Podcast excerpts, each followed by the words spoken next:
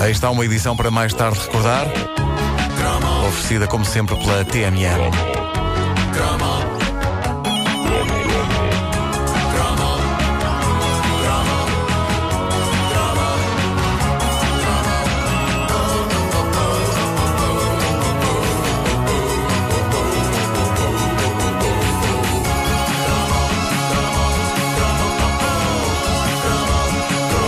Pensaram como a nossa relação com as fotografias mudou desde os anos 70 e 80 até esta parte? Eu outro dia estava a folhear um álbum de fotos de família, tiradas naquela altura e eh, cuidadosamente arrumadas naqueles livros, dentro de umas capinhas de plástico Sim. e aquelas com os cantinhos, Os falávamos há cantinhos, pouco de pá. microfone fechado. Ahm, e, e- e estava a constatar uma coisa em comparação com os milhões de fotos que tiramos hoje.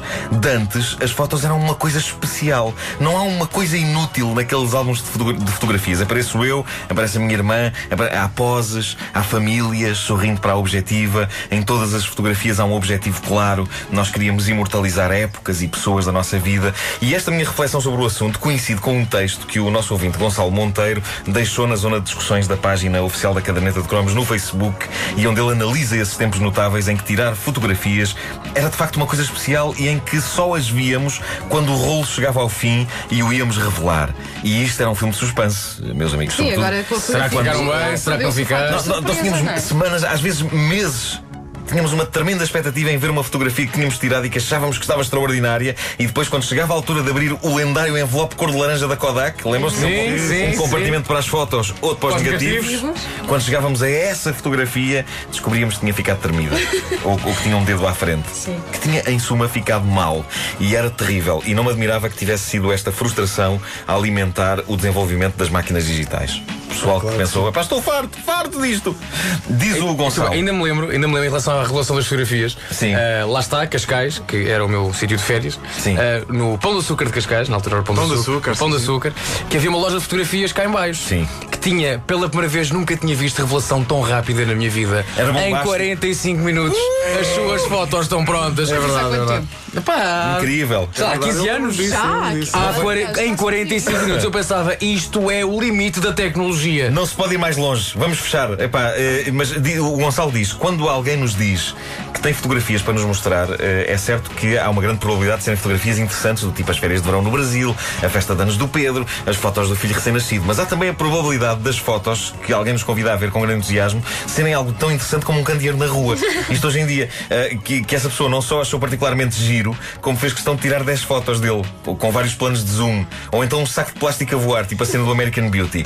E diz o Gonçalo, nos anos 80 as coisas não eram assim. Os rolos das máquinas fotográficas custavam dinheiro, tinham uma capacidade de fotos 20, 30 vezes menor do que as máquinas hoje em dia. Eu acho que ainda era menor do que. Eu acho que as, as máquinas hoje levam gigas e gigas. Em muitos altura casos, havia, não é? havia Os- rolos de os cartões. 16, de 24 24 e de 24, é verdade. 36 era o máximo. 36. E lá se ia vendo o número a, a Não, baixar. e se revelavas tac, as fotografas, depois pagavas as fotografias, mas como oferta davam-te um rolo. Ah, é verdade, é verdade. Epá, e era sempre era, era bonito da parte deles. E quando abrias era, a tampinha, era, era simpático. que não tinhas rebobinado o rolo. E estragavas e tudo, estragavas tudo. Mas diz ele, ah, ah, as- os, preta, rolos, os rolos custavam dinheiro, tinham uma capacidade menor, e pelo que a atividade de mostrar fotos era para mostrar fotografias de coisas ou acontecimentos realmente importantes. Ninguém andava pelas ruas com máquina a tiracola a fotografar postos de eletricidade, janelas de casas ou bocas de incêndio. Quando por vezes existia algum desse tipo de objeto que valia a pena fotografar, tirava-se uma fotografia e estava visto. Não havia cá 20 ou 30 fotos com mais ou menos zoom. E ele acerta em cheio quando diz isto. A gente dava muito mais valor às imagens. É verdade. Não estou a dizer que hoje em dia seja mau, pelo contrário, hoje é muito melhor, hoje podemos estar continuamente a tirar fotografias e até podemos tirar eh, coisas francamente embaraçosas sem receio que aquilo seja visto por outras pessoas que não nós próprios. Como é que eu de antes podia tirar com fartura fotos do meu corpo nu? Agora se vasculharem a memória do meu telemóvel é loucura. Porquê que tu fazes isso? Mas, eh, achei que estava mais magro. Só para- Tira antes uma fotocópia. E isto leva-nos ao ritual de levar a máquina à loja para revelar eh, as eh, fotografias à chamada loja Kodak. Eh, o nosso ouvinte Gonçalo lembra-se do, do tal tempo de espera pela revelação das fotos. Inicialmente era uma hora. Exato. Não era? E depois foi reduzido 45 minutos. Havia lojas que diziam 30 minutos. Loucura, loucura! Loucura. E diz o Gonçalo, quando se ia buscar as fotografias, e falo do meu caso pessoal, apesar de saber que os profissionais que lá trabalhavam estavam lá para isso mesmo e que provavelmente viam milhares de fotos por dia, sentia sempre uma ligeira sensação de desconforto, uma quase invasão de privacidade. Parecia que o funcionário da loja me mandava aquele olhar, como se me estivesse a dizer que grande maluco tu naquela festa. Ou que férias em grande. Gonçalo, que fazias tu nas festas? pois, essa é que é a questão. Para ele dizer isto. Bom, as férias, eh, digo eu agora, acabavam imortalizadas não apenas em fotografias, mas de uma forma mais espetacular e para quem tinha a máquina, em slides. Ei, as slides. Slides. Eu tinha inveja de quem tinha essas Pá, sim, máquinas. é, pá, era, parecia que era ter cinema em casa. Sim. Ei. Se bem que o meu pai tinha uma de filmar, já era muito à frente. Isso era muito avançado. Sem som, muito sem avan- som. Claro, o Super 8 e não sei o quê. Bom, mas eh, não havia coisa mais arrebatadora para alguém que vinha de umas férias do que juntar família e amigos na sala depois de jantar, fechar a luz e projetar 859 slides. Isso era arrebatador para quem tinha tirado as fotos e estava agora na sala de estar a reviver esses momentos. Para quem não tinha lá estado, ver uma sessão de slides das férias de alguém era oficialmente, e agora que já passou tanto tempo, já podemos falar disto de forma descontraída, a maior seca à face da Terra. Penso que o equivalente atual é as pessoas mostrarem o, o vídeo do casamento. Do casamento. pá. É, é, é. Sim, E sim, já vi uma vez em casa de alguém o vídeo de um parto. Tu estás a gozar! E eu estava a comer um arroz doce. Tu estás E disse, a gozar. Para, para com isso! Meta-te o pesadelo em Elm Street! Diz-me que, era- diz-me eh, que pelo menos era uma cesariana. Era, era. Não era, não era.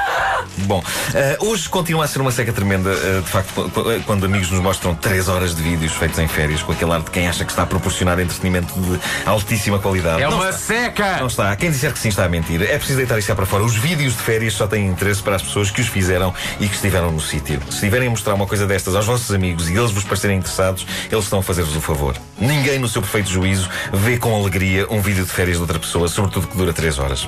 Mas pronto, hoje em dia são vídeos, aquilo mexe, tem som.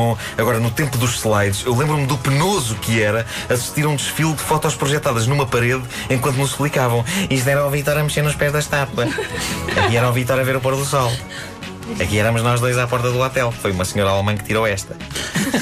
Eh, o, o lendário slogan da Kodak, que fechava todos os anúncios televisivos, dizia para mais tarde recordar. Bonito. Eh, não existe nenhum registro desse anúncio em lado nenhum, é raríssimo. Eh, mas eh, o slogan dizia isso porque aquela era uma época em que de facto nós tirávamos fotografias para recordar coisas mais tarde. Hoje não temos tempo para isso. Tiramos fotografias e quando podíamos estar a olhar para elas e a recordar, estamos a tirar outras. E outras, e outras, e outras, e outras, e outras. Cheguei à conclusão que o meu telemóvel tem mil. Todas do teu corpo. Acham que devia eh, 703 sobre o meu corpo. Também é um corpo muito vasto, não é? Chamaste-me? Palmas. A caderneta de cromos com o Nuno Marco disponível sempre em podcast em radiocomercial.clix.pt. A caderneta de cromos é uma oferta TMN